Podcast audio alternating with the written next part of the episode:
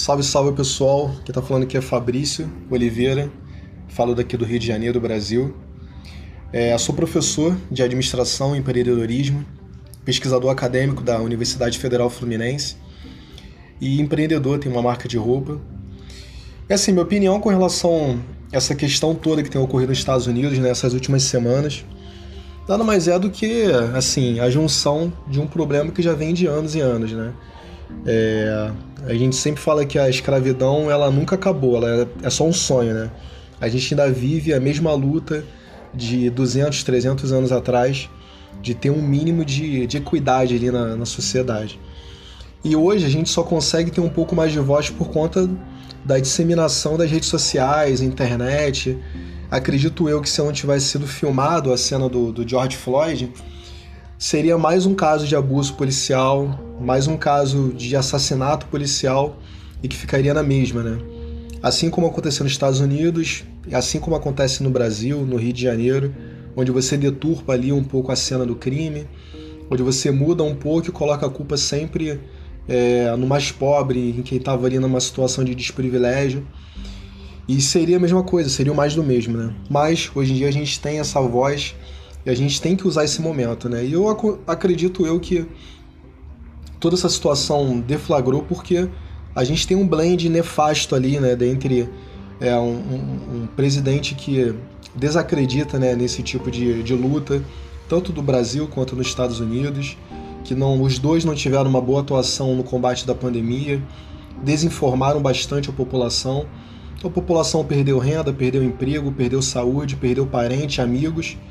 E aí chega e você vê uma cena daquela, você se revolta. Então não tem outra situação que não seja você começar a dar voz para aquilo dali, né? Você ficar revoltado. E não é muito diferente, né? É, a gente não esperaria nada diferente pelo fato de deturparem mais essa causa, né? Tentarem colocar todo o, o crédito da nossa luta é, numa visão totalmente distorcida, voltado para quem está depreciando bens públicos e privados, né? Aquilo dali é uma parte muito diminuta da população. O que vale mesmo é a luta daquela galera que está combatendo de forma pacífica, de forma é, totalmente constitucional, porque é direito de todos combater e protestar. Mas não é nada diferente. No Brasil também teve a declaração do nosso presidente dizendo que vai combater essa nossa marcha a favor da democracia como se fôssemos terroristas. Né? Então, mais do mesmo, né? mas a luta tem que continuar. Acredito muito nesse momento como se fosse um momento de transição. Eu espero que a gente esteja com uma visão um pouco mais humanista e que dê um pouco mais de equidade para a nossa população negra. É isso aí, pessoal. Forte abraço. Tchau, tchau. Telefone Vermelho hoje discute as manifestações antirracistas e antifascistas que tomaram conta do mundo esta semana. Da bancada, Rodrigo Cossenza, Brasil. Marco da Costa, Estados Unidos. Bernardo Portes, Reino Unido.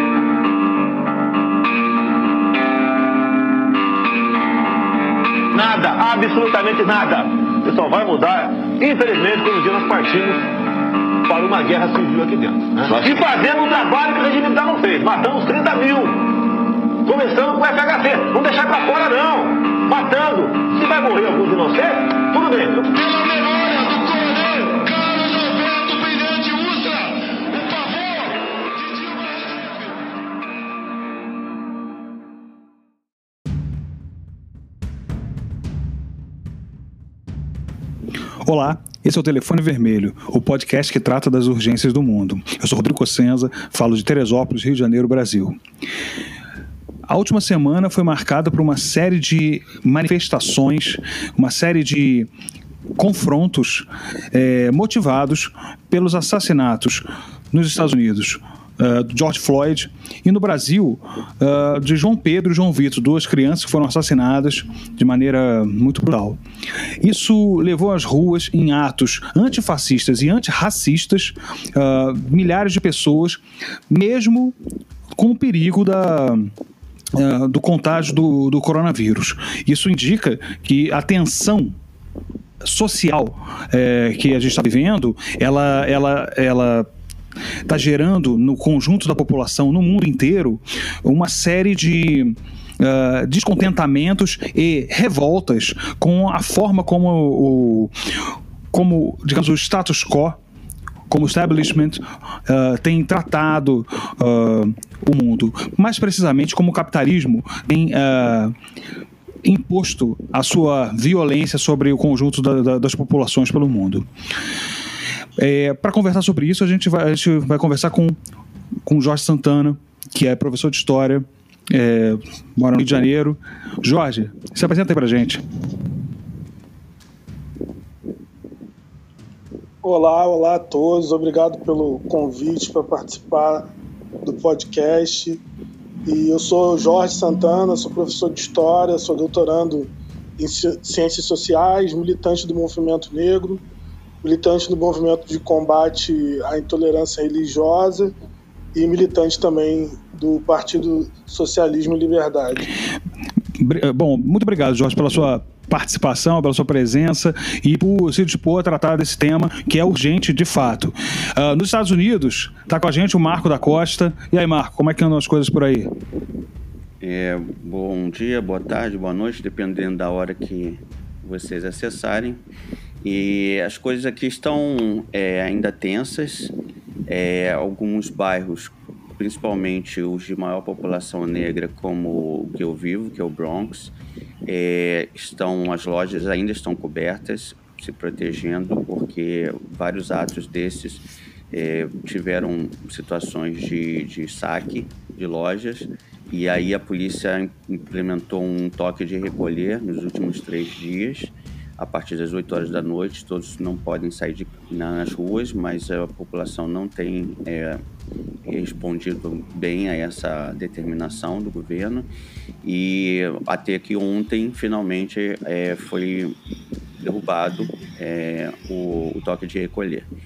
E então hoje à noite vai ser a primeira noite sem toque de recolher e vamos saber como as coisas vão se é, desenvolver. É, foram noites muito violentas, com muitas manifestações, carros queimados, lojas saqueadas. É, não é a primeira vez que acontece, na verdade, aqui nos Estados Unidos há, uma, há um histórico de distúrbios provocados por após mortes violentas é, cometidas pela polícia. Isso desde os anos, depois quando a gente começar a falar, né, a gente vai começar a falar sobre isso, mas desde os anos 40 isso é uma rotina. E é, essa, esse incidente, essa tragédia que aconteceu com o Floyd, ela alimentou, mas pela primeira vez, e a opinião pública americana, é, em todas as pesquisas, as, as, a, opinião pública se posicionou a favor das manifestações. Isso nunca havia acontecido antes nas outras manifestações.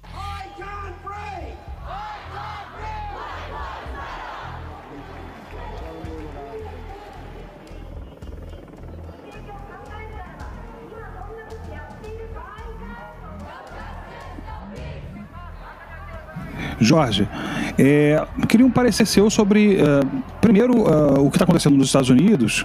Assim, o Marco também deu um parecer de, quem está lá. Como é que você está vendo isso? E depois a gente uh, entra em como se deu essa movimentação no Brasil.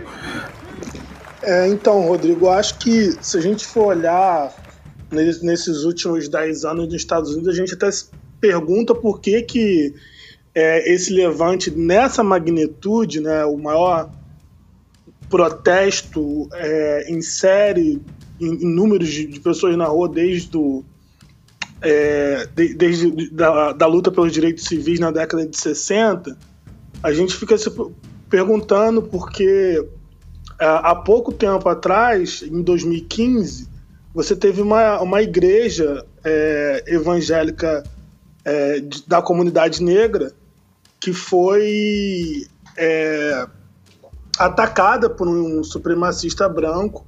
E nos Estados Unidos, a polícia de Charleston, na Carolina do Sul, prendeu hoje Dylan Roof, de 21 anos, suspeito de ser o autor dos disparos que mataram nove pessoas em um ataque a uma igreja metodista. Então você é, nove pessoas mortas, né? Então, é, olha que absurdo, né? Olha que, que ascensão da, da extrema-direita e da supremacia branca é, nos Estados Unidos, isso ainda quando o, o Obama estava cumprindo seu segundo mandato. É, e os, os protestos não chegaram a essa magnitude, né? Então acho que aí tem alguns elementos que propiciaram essa explosão nesse momento, né? E o mesmo se dá no Brasil. Na, na semana retrasada, foram três jovens negros assassinados inocentes pela Polícia do Rio de Janeiro. É, como é que ainda não se levantou o Rio de Janeiro e o Brasil, o movimento negro, com tantas, essas, com tantas dessas vítimas? Eu queria completar, eu queria completar o que eu, Oi, eu queria completar o que ele estava falando sobre aqui nos Estados Unidos, né?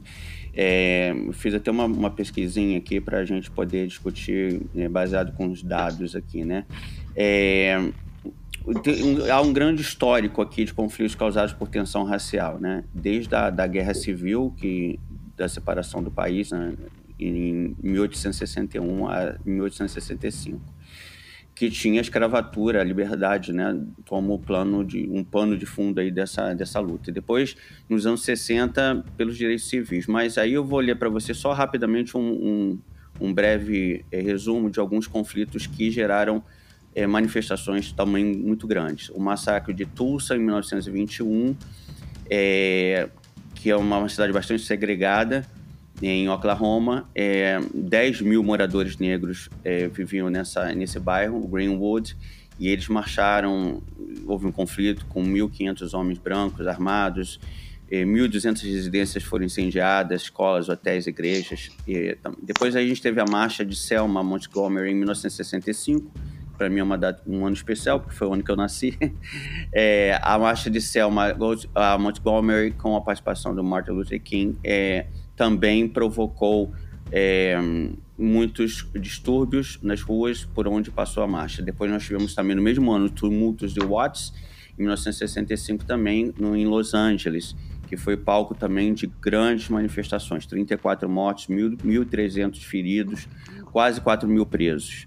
É, depois nós tivemos em Detroit, em 1967, em Newark, New Jersey, em 1968, é, o assassinato do Martin Luther King em 68 gerou é, uma série de, de, distúrbios em Los Angeles, em Trenton, em Baltimore, em Chicago.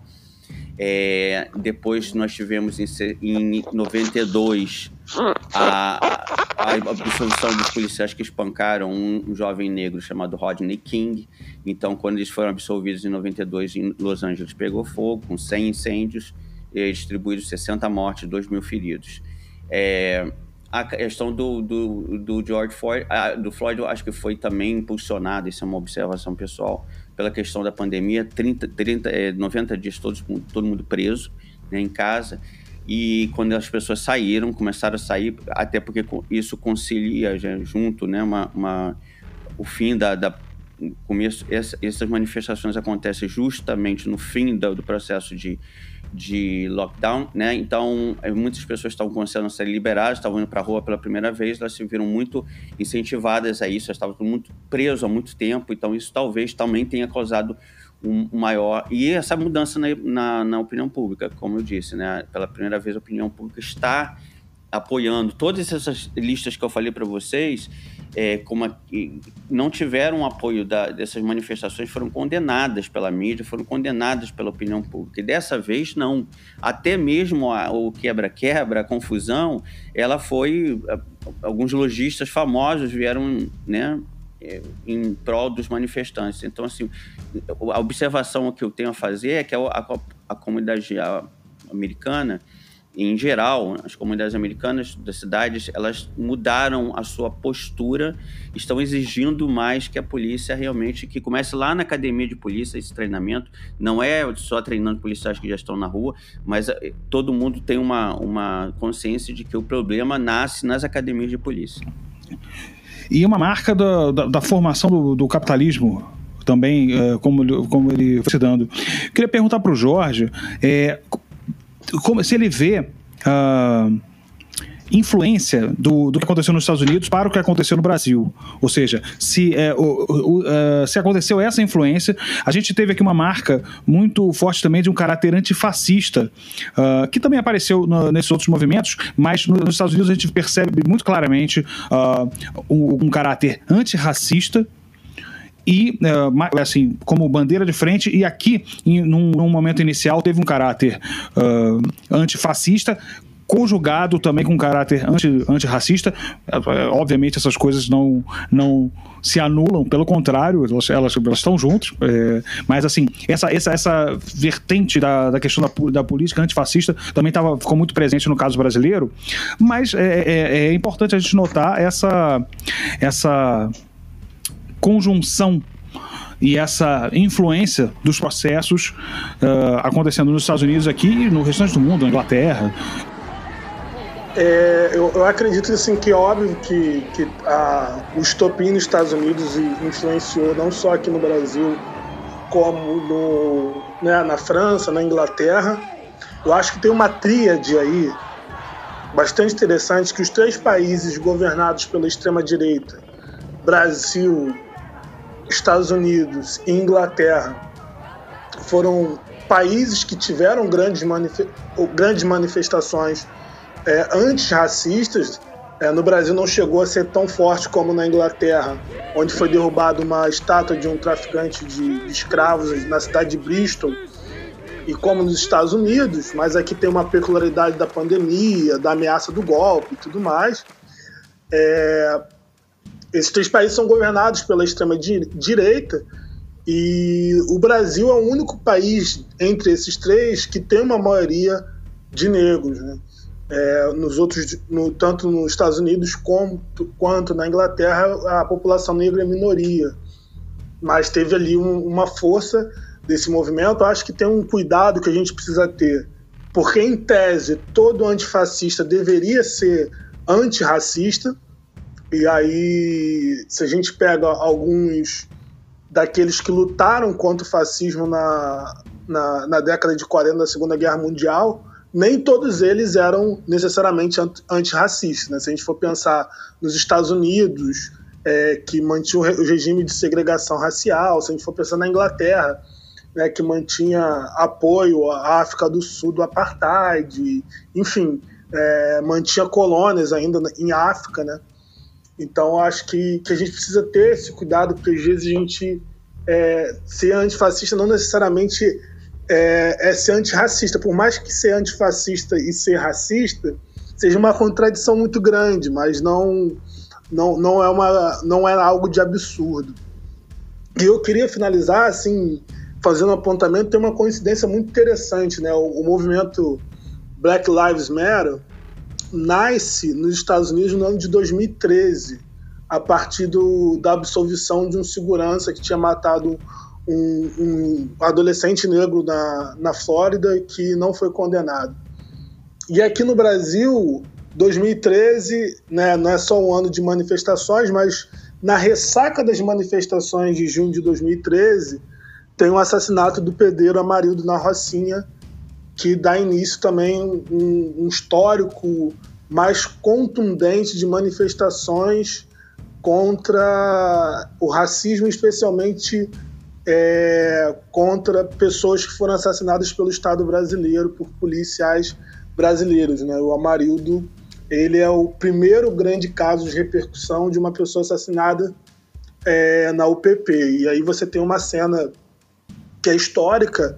É, pela primeira vez, uma manifestação desceu na Rocinha, e que é a maior favela é, do, do Rio de Janeiro, alguns falam do Brasil, e foi parar no Leblon, o bairro com o metro quadrado mais caro da América Latina. Uh, é, essa questão urgente, é, que não é acompanhada muitas vezes pelo, pelo, pelo, pelo sistemas de, de, de, noticiários e afins. Uh, muito, muito, pelo contrário. Às vezes, inclusive, é, essas manifestações são, são colocadas como, como problemáticas, é, tratadas como baderna e afins. Uh, e não são, em geral.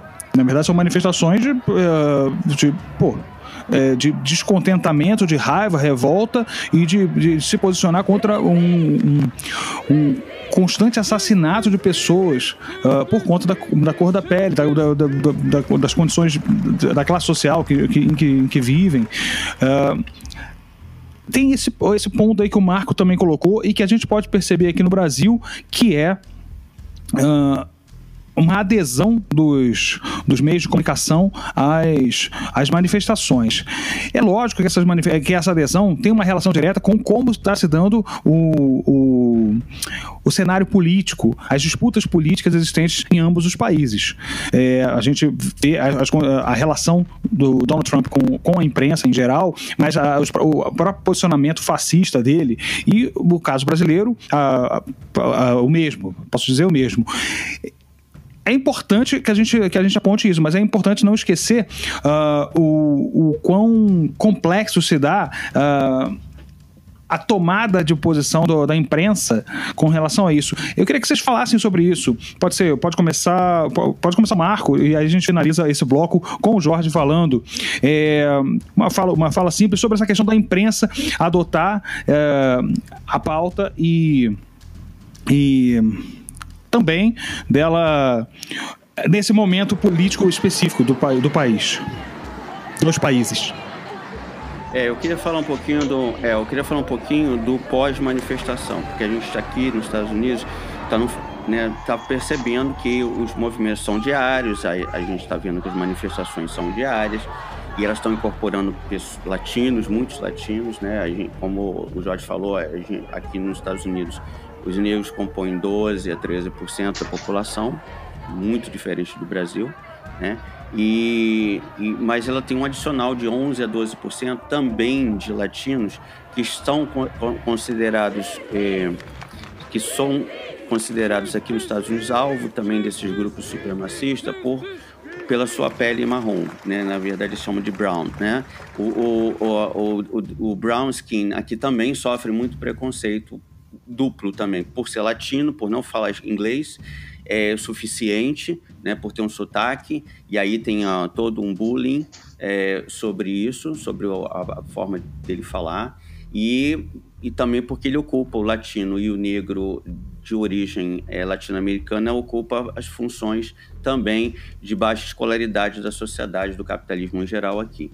Mas o que eu queria falar é que o, o, o pós-manifestação é, as pautas que, né, que eu pesquisei, que eu estou vendo aqui nos grupos que eu participo, que eu gostaria de frisar bem, porque eu sou é, não quero, não sou o protagonista né, dessa, dessa luta, eu sou um apoiador, porque essa luta pertence aos negros, e eu não sou, eu não sofro, eu, eu, tenho meus privilégios brancos, então eu, eu quero, eu sempre procuro usá-los para empoderar e ajudar é, no que posso e principalmente na área da comunicação. Então, o que eu posso dizer, o que eu posso participar, eu estou lá na manifestação, dentro das minhas possibilidades, apoiando, vendo, ouvindo, ouvindo muito mais do que falando.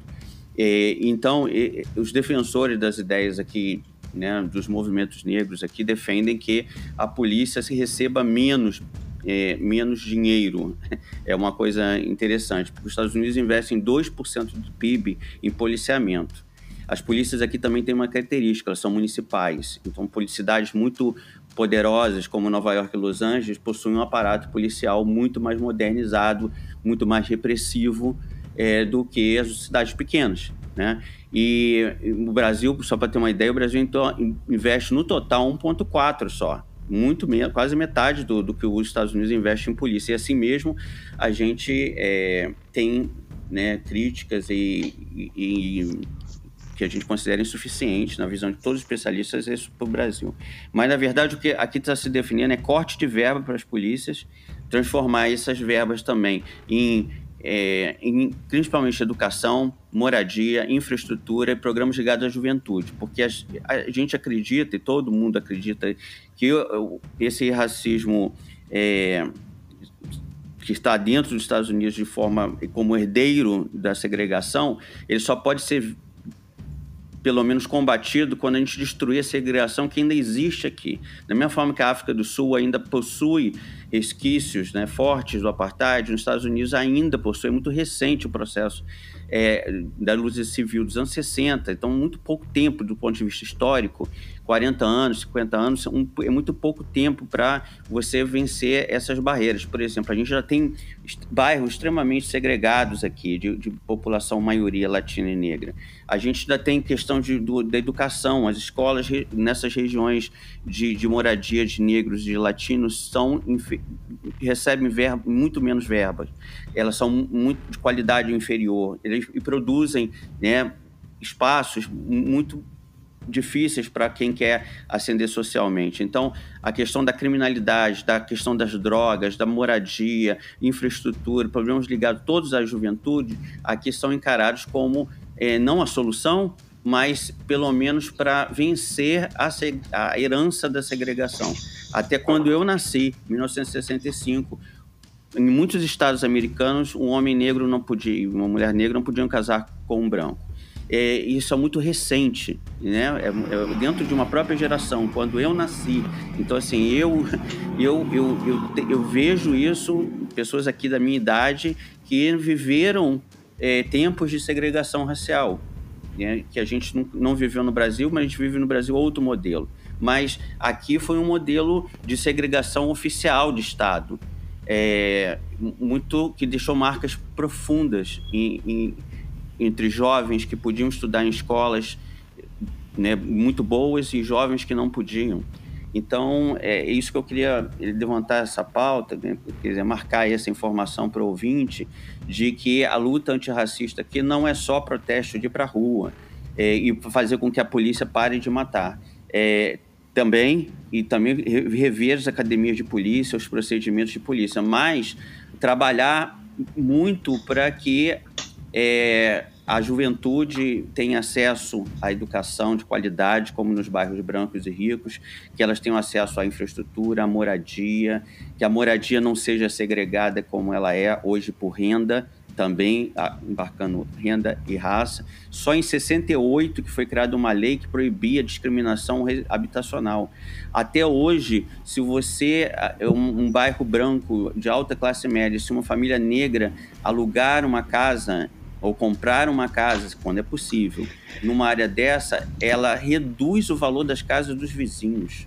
É um absurdo que isso ainda aconteça, entendeu? Então, é, isso é, é parte da sociedade americana. Embora eu viva aqui numa ilha de né, progressista dentro dos Estados Unidos, é uma ilha diferente do sul dos Estados Unidos, onde acontecem o, o centro é, oeste, onde acontecem muitos desses casos. Aqui em Nova York não acontece um caso desse há muito tempo, mas é uma, é uma, uma questão que precisa ser levantada.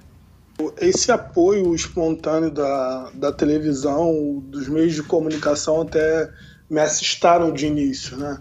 Porque por mais que tivessem em alguns atos o quebra, quebra no final e tudo mais, eles sempre enfatizavam é, que o ato era, né, na sua maioria absoluta, pacífico, que aquilo né, passava de um grupo pequeno e tudo mais. É, ao contrário do que a gente vê em geral de criminalização dos atos, né, tanto aqui no Brasil em 2013, como em outros eventos nos Estados Unidos da América.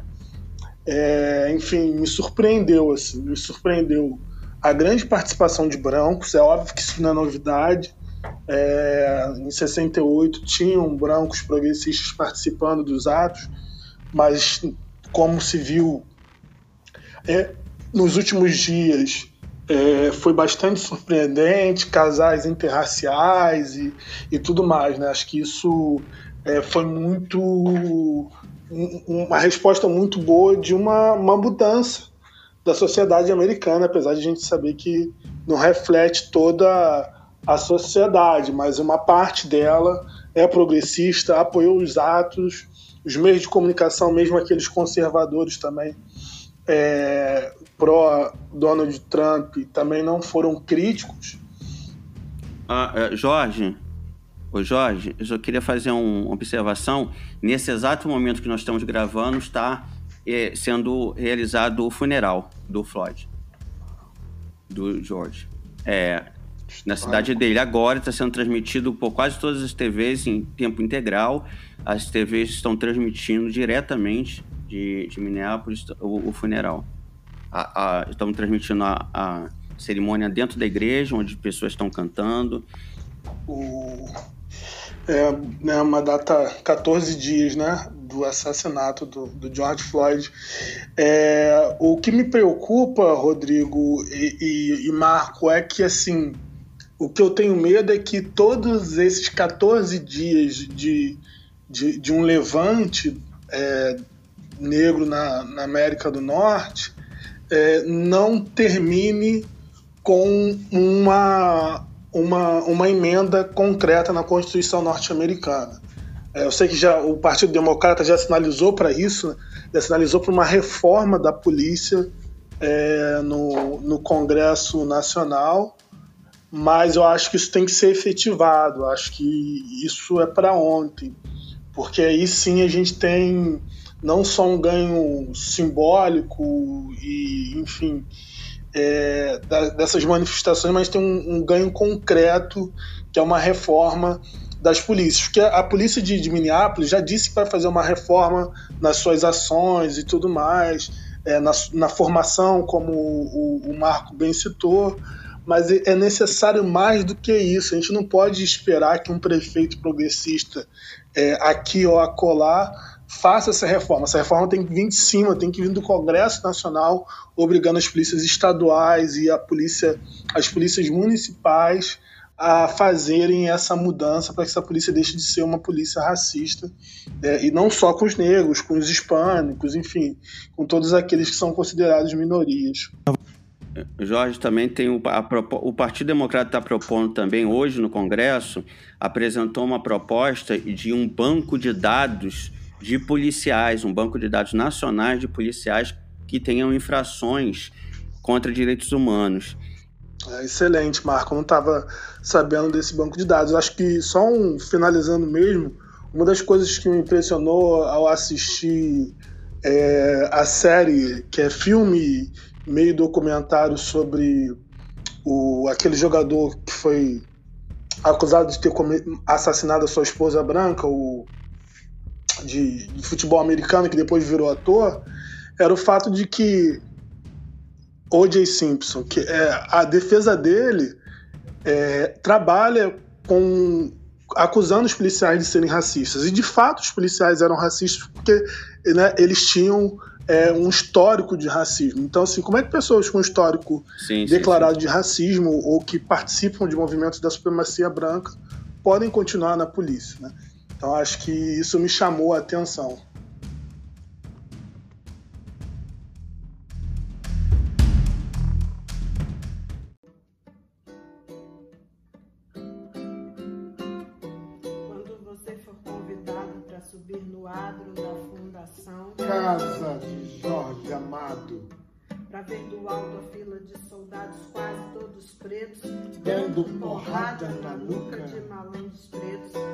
Ladrões mulatos e outros quase brancos, tratados como pretos, só para mostrar aos outros quase pretos, e são quase todos pretos. Como é que pretos, pobres e mulatos, e quase brancos, quase pretos de tão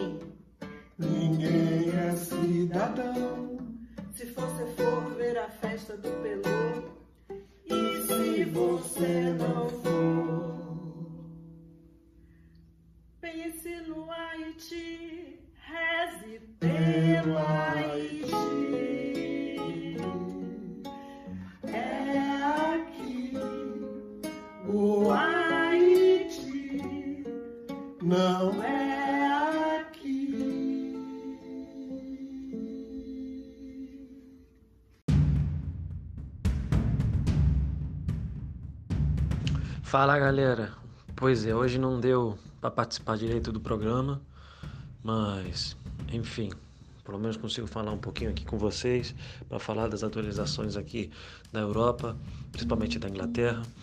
Bem, aqui em Londres, onde eu moro, houve manifestações eh, contra o assassinato de George Floyd lá nos Estados Unidos e o governo britânico, dirigido por pelo primeiro-ministro Boris Johnson, alertou a população para não sair a se manifestar por causa da, da pandemia. Bem, isso não aconteceu, as pessoas foram protestar e o curioso e o, legal de tudo isso é que as pessoas levaram uma pancarta mostrando quais foram os alvos da polícia britânica da Scotland Yard que mataram pessoas só pelo fato da cor, pela, pelo fato da religião, mataram, como o brasileiro Charles. Não sei se acho que teve até filme da, da Globo, acho. E o bacana e o interessante de tudo isso que aconteceu foram as pessoas indo a Bristol, como nosso querido Jorge falou, sobre eles foram e derrubaram uma estátua dessa pessoa que vendia pessoas, um escravista. Eles derrubaram essa estátua e aí em Londres também derrubaram outra estátua, estátua. E o bacana foi o prefeito de Londres, de origem palestina, é, paquistanês, perdão, ele, o Sadiq Khan, afirmou e falou que Londres não vai mais é, ter, essas, ter essas estátuas que representam um lado oscuro da sociedade, da, da humanidade, e vai remover isso daí. Bem, isso também não acalma. Ah, isso aqui no, no contexto britânico. Então, o movimento está sendo bem alto, as pessoas têm se manifestado. Tem um dado curioso também que em Londres houve uma manifestação, das muitas que houve, e o ator norte-americano, o ator britânico que fez o filme da Guerra nas Estrelas, recentemente ele foi lá e participou, falou, oh, vou, eu não estou cansado de aqui, se eu vier a perder esse trabalho, se eu vier a perder futuros trabalhos porque eu estou aqui, não me importa. Obviamente ele falou palavrões, mas não vou repetir, vou falar os palavrões aqui. Mas é de um fato interessante. Na França houve manifestações na frente, na frente do, do, do consulado norte-americano. Obviamente a gente tem que entender também que a França teve e tem problemas desse tipo e o governo francês normalmente não sabe lidar. Então a gente sabe que os guetos que tem as aforas de Paris são muito fortes, então esse movimento é muito forte. Na Espanha, vivemos momentos te tenebrosos porque a extrema-direita vai contra uh, dessas pessoas. Agora que foi aprovado o, a renda mínima vital, aí que estão falando que esse dinheiro é só para os espanhóis, então você já entende como está calorado. Houve manifestações em frente do consulado norte-americano e basicamente a Europa está um fervilhão e, e, as pessoas estão na fase da descalada, do descongelamento, porque está se controlando o vírus e basicamente vai ficando assim. A Inglaterra parece que vai começar a se descongelar no dia 15 e basicamente isso daí. Bem, o que eu posso informar vocês, você que está ouvindo, um abraço, se é boa noite, bom dia ou boa tarde, estamos aí. Um forte abraço desde a Terra da Rainha. Valeu!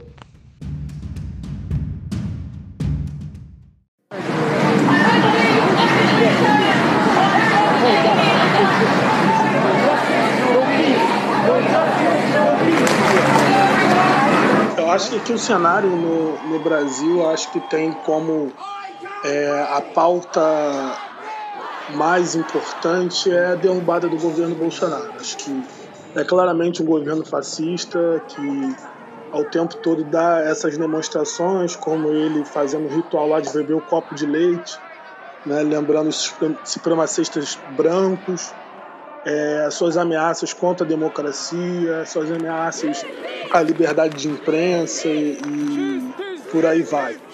É, então acho que o, hoje a pauta do dia, acho que óbvio que a gente sempre vai continuar combatendo o racismo, mas a gente para poder ter minimamente é, espaço e força para combater o racismo, a gente tem que derrubar o presidente que é, que é assumidamente racista, que diz que não existe racismo no Brasil, que botou um presidente da Fundação Palmares que, que criminaliza o movimento negro e insulta lideranças religiosas de matriz africana.